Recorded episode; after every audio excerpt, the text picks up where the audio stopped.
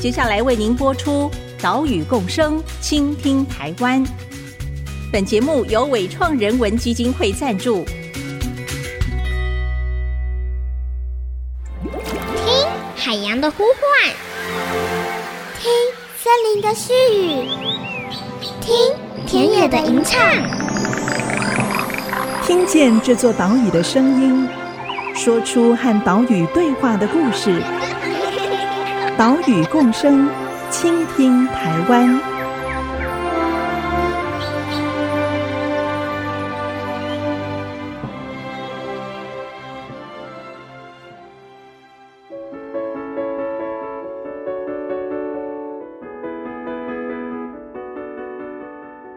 Hello，大家好，这里是 IC 之音 FM 九七点五，岛屿共生，倾听台湾，我是袁长杰。我们的节目是在每个礼拜三上午七点半首播，除了频道之外，也会把音档上传到 Apple Podcast、Google Podcast 以及 Spotify。如果你是使用这些平台聆听的话，请记得按一下订阅哦。如果说我们要在生活中实践友善环境，你会怎么做呢？像是我们上礼拜的节目，参加了宜兰双连皮生态教室的志工活动，诶，这是一种方式。有的人呢，携带自己的环保筷、环保水壶，减少一次性的塑胶餐具使用，这也是一种。还有许多人是购买有机或者是友善耕作的农作物，哦，这也是一种，是属于消费端的实践。有的人呢，如果家里面有果园、菜园，那么试着从惯性农法转变成友善耕作、无毒耕作。这也是一种啊，是生产端的实践。在今天的节目当中，就要带你来看生产端的实践。我们要参加人和环境伦理发展基金会所举办的山村生活工作坊。这个工作坊啊，邀请对于山村农耕生活有兴趣的朋友，实地的来到新北市贡寮区这边的山上。来体验看看这里的农事活动，看你是不是喜欢这里的环境，是不是可以适应这里的山村生活，好，有机会变成贡寮水梯田耕作保育的一员。我们现在就出发前往贡寮喽。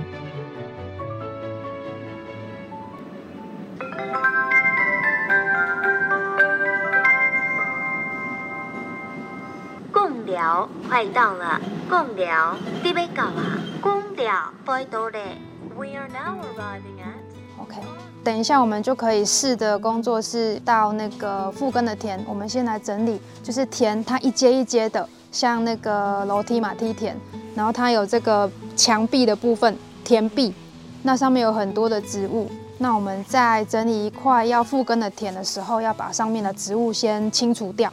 所以我们等一下呢，就确定一下彼此的装备 O 不 OK？哎，需要先换雨鞋，然后雨衣。嘿啊，如果没有帽子的，旁边有斗笠，我们可以先把自己准备好之后呢，我们就徒步往田区出发。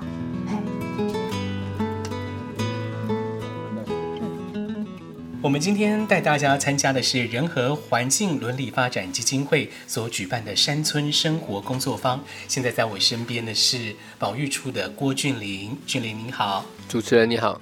先请俊霖跟大家简介一下这个山村生活工作坊好吗？好，我们山村生活工作坊呢，其实是一群在贡寮山上，主要是在内寮的水梯田为主，然后大家就是一起在这边做。生态保育的田间经营，那人和基金会是在二零一一年的时候开始参与贡寮水梯田的保育行动，那到现在是二零二一年，就是跟我们一起合作的农民们大概有十二户，年龄也都是一起老了十岁，所以随着身体渐渐劳力无法负担，那我们就也会想说，诶，是不是有人可以一起来参与？那其实我们有合伙人给予了我们这样的信心，就是很多人会说青年回乡，但我们这边看到的是壮年接地，就是很多壮年其实是运用自己原本有的资源跟优势，那在这边一起耕作，所以我们就设想了一个山村生活工作坊，针对不同的主题，但它都是回归到一件事情，就是我们要怎么样在山上生活、调试，然后去经营田区的保育行动。嗯。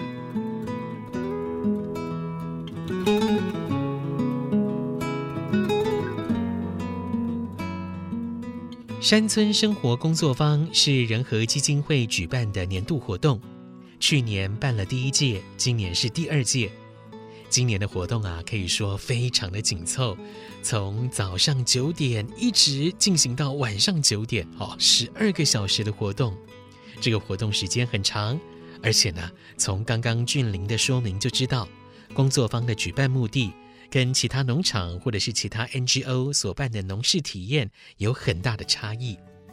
其他单位举办的农事体验，大部分都是半天，目的呢可能是食农教育，可能是认识产地，或者是农场要建立跟消费者之间的关系。但是仁和基金会的山村生活工作坊，是希望能够透过这样的活动，来招募到。好，可以来到贡寮，一起来做农事、保育水梯田、保育生态的人。一般，比如说像我在宜兰的朋友，他们强调的会是一个安身立命的方式。在宜兰种田其实也比较容易，就是入门的门槛比较低啊，就是你可以去找代耕。但在我们山上，因为田区的状况是终年蓄水。就是它，因为这样提供了很多生态系服务功能，可是也面临的一个问题，就是说，哎，大型机械没有办法上来这边耕作。那同时，大型机械其实常常会夹带着呃外来入侵种一起来到田区。那我们田区虽然因此刚好避免这个问题，但一样面临就是严重的人力缺乏的问题。那在这计划的十年间，就是有合伙人进来。一起耕作，就是跟我们的农民学习。那大概已经有六组这样子的合伙人，而且我们在方方面面上都看到合伙人就是有超出我们想象中的方式在参与这边的生活。嘿，所以我们就有一个山村生活工作坊。那有时候会邀请这些合伙人们一起来分享他们在山上生活的方式。那会希望说最后能够让大家。找到一个接触这样山村生活的一个途径，所以在山村生活不是如我们所想的，一定是一周七天，每天二十四小时都待在山上，而是每个人都可以找到自己的方式在山村生活。对，大家对于做一件行业的想象，常常是我专心做一件事情，可是其实有些事情你必须要兼着做。那在山上生活其实是一种，我雇一小小块田区，然后我找到自己的生活步调，可是我同时可以从事我其他想做的事情。我觉得这是其中一种方式。当然也有伙伴是呃远从新竹过来，然后也有从桃园过来的伙伴，那他们就是利用一些时间，周末或者是其他闲暇时间来参与农事。那你当然也有就是住在共寮地方的伙伴。其实我们现在是有使用吉林校区这个空间，那它可以提供长期，比如说四个月甚至更长时间的换工住宿，这是一种。那我们自己的工作人员，有的人住在瑞芳，那有的人就住在山上。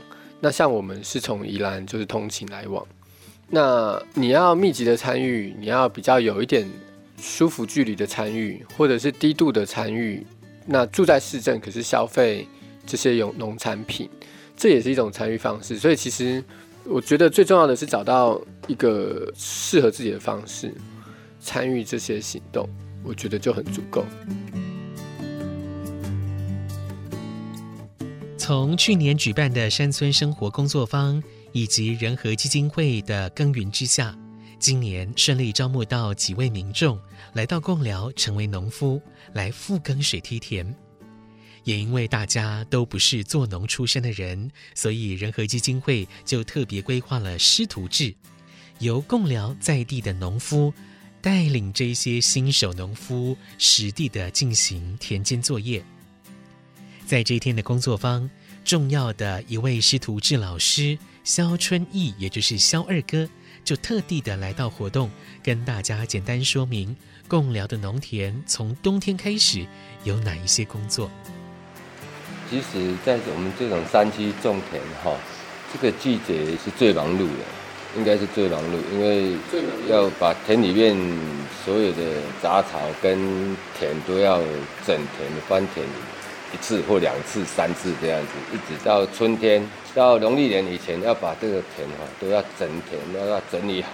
所以到了农历年的时候，你会看到田里面几乎没有什么杂草，跟跟现在看起来真的是。完全是两个不一样的看起来的感觉，然后还要再修补田埂。你没有修补的话，蓄水的话，就到了夏天，可能水源比较小的时候，就会干旱，就会没有水。所以修补田埂是必要的。所以这个季节会比较赶时间，而且经常下雨。你要修补田埂的话，会发现下雨天又不行，然后等天气好，然后就等于要跟。跟他争取这个时间啊，那是很重要。然后再来接着要育苗，然后一直到如果是插秧以后，当然就比较闲了，就没有什么事，就可能是田里面的呃收草啊，哈、哦、这一类的，啊就大概等待夏天的收割。所以这段时间通常会比较辛苦，因为都是雨季，下雨天哈、哦，然后我们种田哈，农民呢通常是。都是大概都要穿着雨衣啊，因为我们这边东北角下雨的机会是要几率很高，所以来这边种田真的是对我们来讲是不好玩的，很辛苦。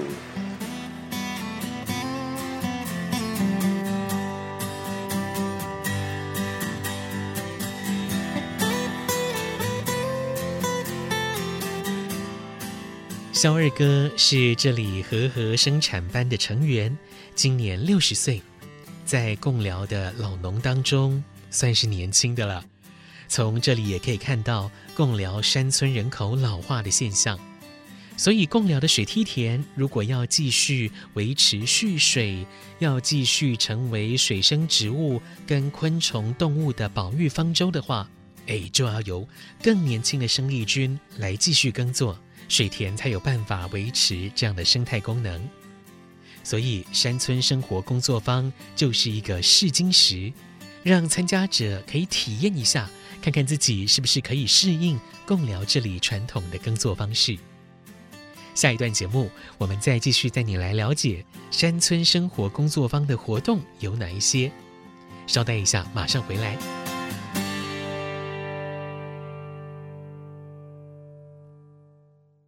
那我们等一下前往的方向是这边，就是往山顶的方向再靠近一点点。那我们等一下就是下完田除草，然后会继续往山顶的石头屋前进，就是去那边吃午餐。嘿，啊，我们就应该是不太用带什么，如果手机带着，啊，因为门门也关着了。最后吃完我们会再回来这边集合，再到吉林国小。IC 之音 FM 九七点五，欢迎回来，岛屿共生，倾听台湾，我是袁长杰。今天的节目带你来到新北市的贡寮区，来参加仁和环境伦理发展基金会所举办的山村生活工作坊。我们首先抵达的地点呢，是位于贡寮内寮这个地方的一栋石头厝老房子，叫做田边寮寮。好，这个田边聊聊，第一个聊字呢是聊天的聊，第二个聊字是公聊菜聊的聊，田边聊聊。田边聊聊是肖二哥家族的房子，原本是给佃农居住的，后来呀、啊、荒废多年，现在整修之后就成为和合生产班举办活动的一个教室，也是解说站。但是田边聊聊没有每天开放哦。要去之前，请先打电话确认一下。这一天工作坊，我们抵达田边聊聊之后，就由仁和基金会的专员郭俊霖、蔡小维进行简单的活动介绍。萧二哥也说明了共聊一整年的农事工作，也和大家介绍了传统的农具如何使用。接下来工作坊的重点活动就要登场喽，要带参加者。来整理荒废的田区，接着来听仁和基金会的专员蔡小维的说明。那流程的安排，上午的部分是会进行复耕田的农事。复耕田就是这边水梯田有很大部分的面积已经休耕了二三十年，那就是希望借由让大家来操作。主要的工作呢，就是协助除草。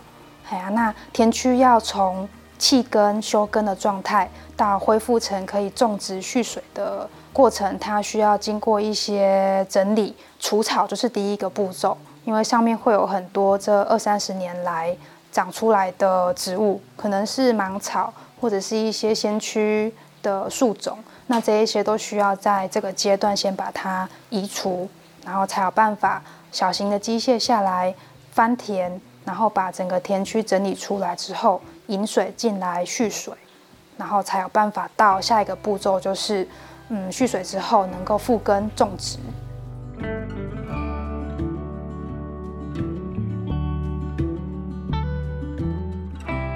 我们一群参加者换上了雨鞋之后，就跟着俊林、小维沿着产业道路往上坡走，步行大概五分钟左右，就来到了一片水梯田。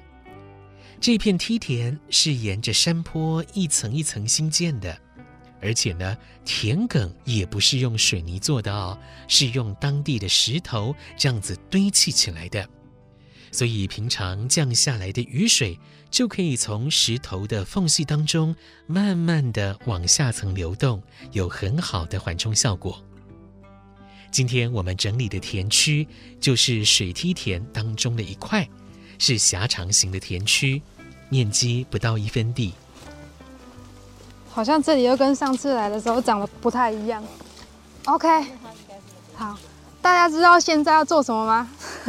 应该没有很清楚哦，就是这边已经有稍微整理过的这个田壁，那上面会有很多的植物，就是附着在这些石头砌的田壁上面。那等一下呢，就是我们不用担心，这些都可以把它清除掉。就是我们必须让这个田壁整理干净，才有办法进行后面的农事。所以等一下呢，我们就先拿镰刀。那就是像这种比较大的锯不掉的，可以拿锯子啊。如果旁边这种草本的植物啊或蕨类，可以把它拉掉，然后镰刀可以帮忙，就是一起把这个田壁上面的草给除下来啊。等一下呢，可以，因为这整个田壁的范围都是需要整理的地方，所以就大家可以分散，那找一个区域把田壁的植物先清除。呃，可能会有一些状况哦，就是在田里面可能会有蛇，然后也可能会有刺。嘿。那就是等于说你在做的时候，你可以先用刀子，就是去去测试一下。哎，那其实基本上我还没有碰过这样的状态，可是是有几率的，所以就大家在做的时候小心。那我工具先放在田埂上啊，如果有不小心镰刀断掉啦等等的，可以再来换。镰刀断掉，刀子要拿过来哦。哦，对，就是不要卡在田里面哦。暗器。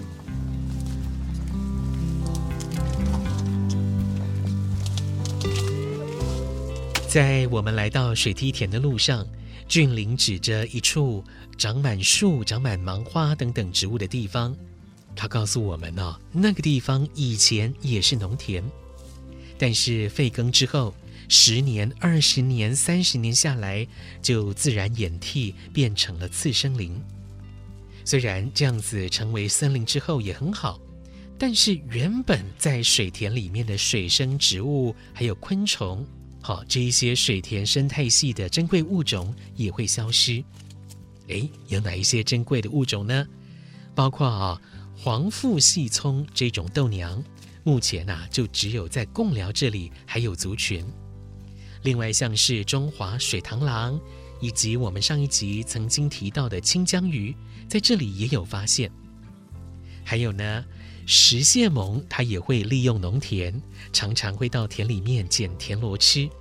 有的时候也会在田埂上面看到山羌、麝香猫它们的足迹跟排遗，哦，也就是便便。另外呢，台湾野猪也喜欢吃水稻抽穗开花之后啊，乳穗期的稻穗。这些动物啊，都喜欢农田，也会利用农田。还有我们刚刚讲到了贡寮水梯田的田埂都没有用水泥，所以田埂到田壁的薄坎都是有土壤、有自然缝隙的。啊，也因此有一些珍贵的水生植物就会在这里长出来，包括圆叶节节菜、大骨精草、小骨精草，还有像是小杏菜、丝叶狸藻、毛泽番椒、挖耳草等等。好，这些植物在水梯田复耕之后，就有机会重新长回来。像是去年工作方复耕的田，今年就看到了鸭舌草、泽藻、水马齿，好，这些植物都回到了水梯田，田埂上面也出现了石蟹獴的脚印。嘿，所以我们这一天工作方整理的田区，未来复耕之后，就有机会在田区观察到这些动植物。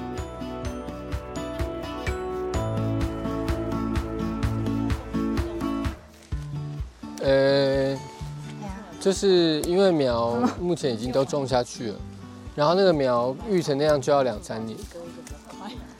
是，对。这块到那个底部就差不多了，嗯，因为再往那边下去就溪沟。这一天早上的田区复耕工作就这样子一边工作一边聊天，轻松度过了。下午的活动就会实际下到水梯田哦。这部分的内容，我们在下一集节目继续告诉你。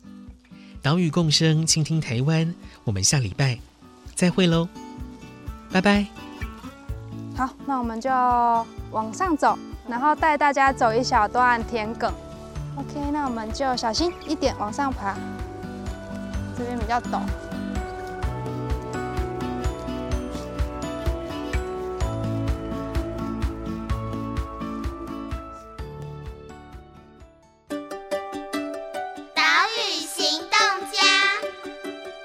我是人和环境伦理发展基金会保育处的蔡小薇。在桃源谷周末的时候呢，会有很多游客来到这里登山，周围有很多美丽的水梯田。那请大家观赏水梯田的时候，站在田边欣赏就好，不要进入田区，才不会带进外来种，影响到田区的生态。大家的止步就是对于田间保育最大的支持。